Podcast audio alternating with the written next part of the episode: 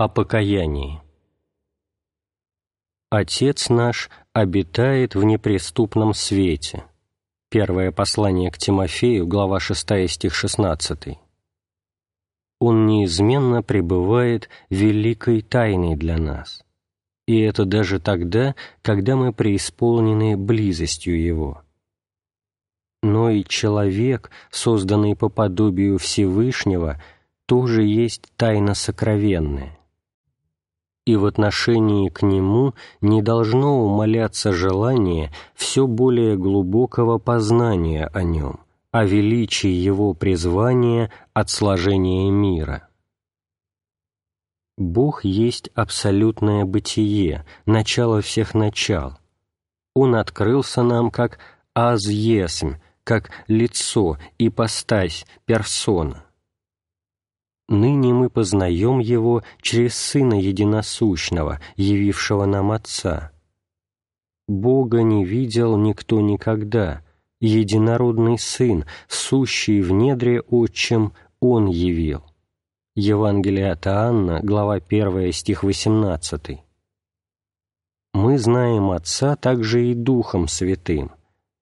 Утешитель же, Дух Святой – которого пошлет Отец во имя Мое, научит вас». Евангелие от Иоанна, глава 14, стих 26. «И сие живое знание освободило нас от всех абсурдов интеллектуального взлета к сверхперсональному абсолюту, к чистому бытию, трансцендирующему все сущее, собственно, уже не бытию собезначальный Отцу и Духу воплощенный Логос начал свою миссию призывом к падшим «Покайтесь, ибо приблизилось Царство Небесное». Евангелие от Матфея, глава 4, стих 17. Он дал нам познание и об Отце, и о Духе Святом, и сии два свидетельствовали о Нем, он же показал нам и незаблудный путь к Отцу. В конце моей жизни я хотел бы воспеть достойный гимн, данный им нам благодати покаяния. Воспользуюсь для сего вдохновенными словами древнего псалмопевца. «Боже мой, Боже мой, велики и чудны дела Твои! Ты, святой, живешь во свете неприступном. На Тебя уповали отцы мои, и Ты избавлял их. К Тебе взывали они, и Ты спасал их. Я же червь, а не человек, поношение у людей и презрение в народе. Но Ты извел меня из чрева, и Ты, Бог мой, от чрева матери моей. Не удаляйся от меня, и я буду возвещать имя Твое братьям моим. Боящиеся Господа, восхвалите Его, ибо Он не презрел скорби моей и не отверг моления моего. Я взыскал Его, и Он не скрыл лица Своего от меня. И ныне о Нем хвала моя в собрании великом. Псалом 21 не вем, в теле или вне тела. Второе послание к Коринфянам, глава 12, стих 2. Именно так бывает с кающимся горячо. Сокрушенный дух человека в смертельной жажде спасающего Бога влечется к нему всем существом, и сам он не знает, когда и как произошло с ним изменение, но забывает он вещественный мир и самое тело свое. Пребывает же при этом самим собою, как лицо персона, возможно сказать, сильно, ярко, как никогда в нормальном житейском состоянии. Живет себя, как бы бестелесный дух. В такие моменты благословения свыше дается ему познание об иной форме бытия, уже неразрушимого случалось, мой дух сознавал себя в некой беспредельности, которая странным образом прозрачна, хотя и не видится свет как таковой. не нахожу определения той бездонной сфере. Мой дух бывал всецело поглощен молитвою, ничего, кроме Бога, я не видел, не знал. Великий апостол Павел писал к Коринфянам, что он был восхищен в рай и слышал неизреченные глаголы, которых человеку нельзя пересказать. Второе послание к Коринфянам, глава 12, стих 4. Что имел он в виду, говоря о данном ему высшем познании, как о глаголах? Были ли те глаголы наши человеческие слова или факты того духовного неба, куда он был восхищен? Не вполне раскрыл он в своем повествовании о сем бытии мне приходит дерзкая мысль. Павла не оставляла память, что он гнал Церковь Божию. Первое послание к Коринфянам, глава 15, стих 9.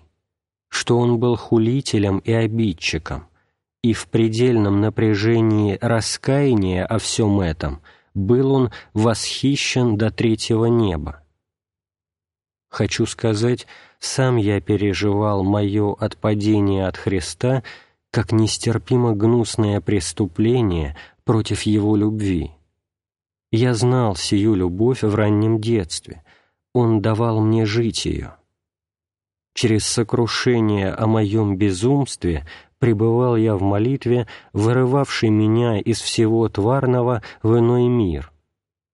Когда мы действительно осознаем наш внутренний мрак, когда нам открывается инфернальная сущность греха, тогда мы становимся восприимчивыми к действиям благодати.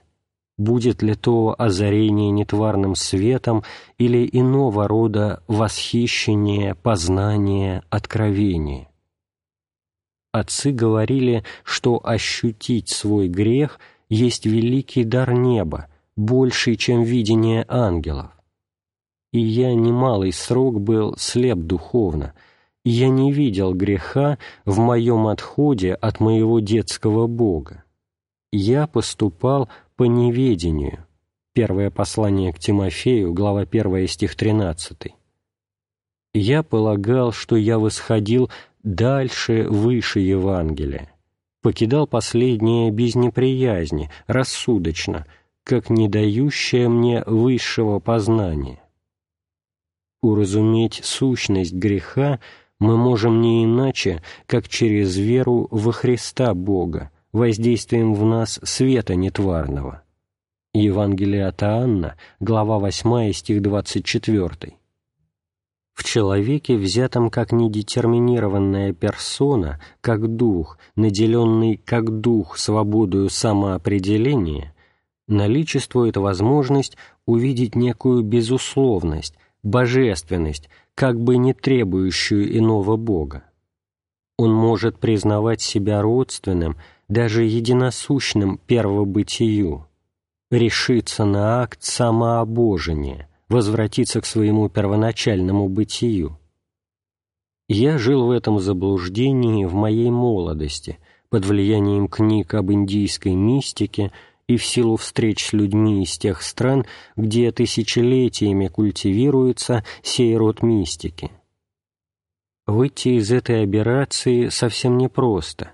Пред вами всегда может встать вопрос о вашем якобы еще недостаточном совлечении всего, что есть в космическом бытии. В стремлении к совершенству нужно преодолеть в нас принцип персональности – как временной формы бывания, вносящей ограничения во все проявления наши. Словом, волею идти на распад или умирание человеческой личности в неименуемом океане чистого бытия сверхперсонального абсолюта. Я не смог избежать вопроса, кто же познает, кто самоопределяется, и другой вопрос. Если я исшел из безначального принципа, то как могла произойти столь глубокая деградация моего бытия? Почему теперь я с таким трудом ищу развода с плотью, чтобы снова стать тем, чем я всегда был, и в порядке отвлеченного умственного видения не перестаю быть. Медитации приводили к покою от рассеянности заботами земной жизни, давали мне часы интеллектуального наслаждения, возносили меня в мнимые духовные сферы, поставляли меня выше окружающей меня среды.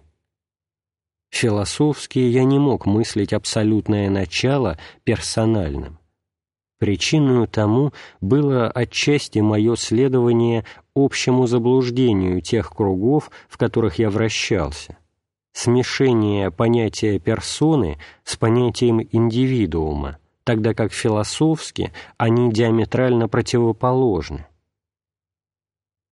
Ребенком я был научен молиться бессмертному Отцу Небесному, которому ушли все мои деды и прадеды. Тогда в детской вере Евангелие от Матфея, глава 18, стих 3, Евангелие от Луки, глава 18, стих 17. Персона и вечность легко сочетались. Итак, с младенческого возраста воспринятый мною христианский персонализм в какой-то момент стал самым существенным вопросом. Бытие, абсолютное, может ли быть персональным? Мой искренний восточный опыт носил скорее интеллектуальную, оторванную от сердца форму, аскеза умного совлечения со всего относительного. Постепенно я убеждался, что стою на неправильном пути, ухожу от истинного реального бытия вне бытие. Этот период был чрезвычайно напряженным, состояние ума было подобным малой ладье в темную ночь на волнах. То он, ум, восходил на вершину некой волны, то снова другой бывал брошен вниз с гневом но тот, кого я оставил, как бы за ненадобностью, не отвратился от меня до конца и сам искал случая явиться мне. Он вдруг поставил предо мною текст библейского Синайского откровения «Аз есмь сущий». Исход, глава 3, стих 14. «Бытие — это я, Бог, абсолютный владыка всех звездных миров, персональный, аз есмь. С этим именем открылись для меня дали, убегающие в недосягаемость. Не в порядке отвлеченного мышления, но бытийно, сей личный Бог стал для меня очевидностью, которую я жил всем моим существом. Весь строй моей духовной жизни преобразился. Мой дух еще не до конца ясно, но знал, куда стремиться. Свет полярной звезды достигал моего зрения, а мой ум мог восходить до нее. Да, сей Бог страшно далек, но достижим для духа нашего быть Богом вне сего единственного истинного – безумие, худшее всех прочих форм безумия. И я предался отчаянному плачу, горькому, жгучему, осознав ужас моего падения. Господь даровал мне благодатное отчаяние. И когда я оплакивал себя глубоким плачем – не смея возвести мысли моей к Нему. Он явился мне во свете Своем. Так положил Он начало моей новой жизни, породив меня в слезах покаяния.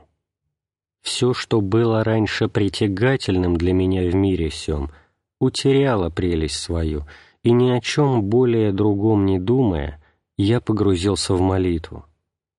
Не скажу, что борьба за мое освобождение от всего, чему я предавался страстно, была легкую, не даже краткую. Особенно тяжко переживался отрыв от живописи.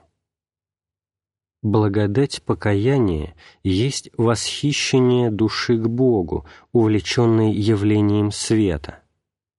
Он, сей свет, вначале еще никак не видим, но от теплоты его смягчается сердце. Душа в разрыве. С одной стороны, ужас видеть себя, как я есмь, с другой — прилив неведомой ранее силы от узрения живого Бога. Странным образом внутри при этом превалировало отчаяние за самого себя настолько, что даже когда он был со мною и во мне, я не мог прекратить плача о моем грехе, который предстал во мне в своей метафизической сущности, превосходящем все видимые преступления. Сильное желание порвать со всем прежним принимало форму ненависти к себе в моем прошлом. Положительная сторона отталкивания от моих страстей была в том, что оно являлось в то же время актом становления моего в открывшемся мне Боге. От напряжения святой ненависти к себе молитва черпает могучую энергию и становится подобную бурному пламени. Дух тогда живет и свою смерть, и мрак, и надежду на Бога Спасителя. Нет сомнений для меня, сила моей молитвы была не моею, она исходила от Бога. Она, молитва, истомляла меня до полного изнеможения всего моего психофизического состава. И, бывало, приходил чудный мир в душу, и атмосфера иной жизни нежно обнимала меня, принося ощущение присутствия Бога, возлюбившего свою умную тварь. Болезнен подвиг совлечения страстей — препятствующих пришествию света. Многовековой опыт святых аскетов показал с неопровержимой достоверностью, что гордость есть главное препятствие для озарения нас Духом Святым. В той молитве, которую давал мне Господь, когда я ощущал себя до конца истощенным во всех планах моего существа, я тогда, по-видимому, приближался к заповеданному смирению, ибо тогда раскрывалась моему духу светоносная сфера. И не было противостояния между моим духовным состоянием и действием Бога во мне.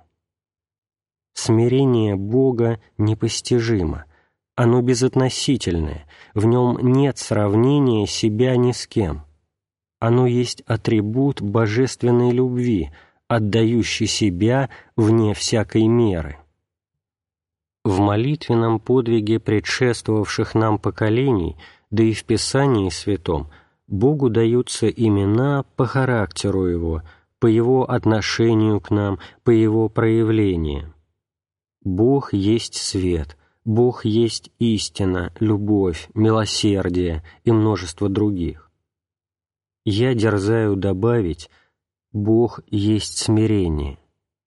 Ничто нечистое, то есть гордое, не прикасается к Нему. Гордость есть мерзкая тьма, антипод божественного блага. Гордость есть принцип зла, корень всех трагедий, сеятель вражды, губитель мира, противник богоустановленного порядка. В ней сущность ада. Гордость есть та тьма кромешная, пребывая в которой человек отрывается от Бога любви. Люди возлюбили тьму. Евангелие от Иоанна, глава 3, стих 19. Спасение от всего ада возможно не иначе, как через покаяние. Покаяние есть бесценный дар человечеству. Покаяние есть чудо Божие, воссоздающее нас после падения. Покаяние есть излияние божественного вдохновения на нас, силою которого мы возносимся к Богу, Отцу нашему, для вечной жизни во свете Его любви. Через покаяние совершается наше обожение. Сие событие неизъяснимо велико — и дар сей стал возможен через Гефсиманскую молитву Христа, через Его смерть на Голгофе и Его воскресение. Евангелие от Луки, глава 24, стихи с 45 по 47. Гордость есть та мрачная бездна, в которую погрузился человек в своем падении. Склонившись к ней волею, он ослеп духовно и стал неспособным распознавать ее присутствие в движениях сердца и ума. Только нисходящий на нас нетварный свет через веру в божество Иисуса Христа дает узреть метафизическую сущность гордости. Благодать Духа Святого просвещает сердце человека – и он обнаруживает внутри себя наличие злокачественной опухоли, несущей ему смерть. Пережившим опыт божественной любви свойственно отталкиваться от специфического едоносного запаха, которым пропитана страсть гордости. Отрывая от Бога, гордость делает человека замкнутым в себе кругом гордый, как бы ни был одарен интеллектуально, всегда и навсегда пребудет вне всеобъемлющей любви Христа. Опьяненный в раю сладостным зельем люциферического самообожения, человек обезумел и стал пленником ада. Обращенный к самому себе, как к центру, он рано или поздно натолкнется на томительную пустоту – ту, из которой он вызван Творцом к жизни сей. Обратившись вне себя на искание компенсации в окружающем его мире, он претерпевает всяческие извращения, может стать способным на всякие преступления. Неисчислимы формы выявления гордости, но все они искажают образ Божий в человеке вне Христа, без Христа, неразрешим трагизм земной истории человечества. Атмосфера Земли пресыщена запахом крови. Каждый день Вселенная питается вестями об убийствах или об истязаниях побежденных в братоубийственных конфликтах. Мрачные тучи ненависти скрывают от взоров наших небесный свет. Сами люди строят свой ад. Не без нашего тотального изменения через покаяние придет избавление миру. Избавление от страшнейшего из всех проклятий – войн. Для смиренного носителя любви предпочтительнее быть убитым, чем убивать.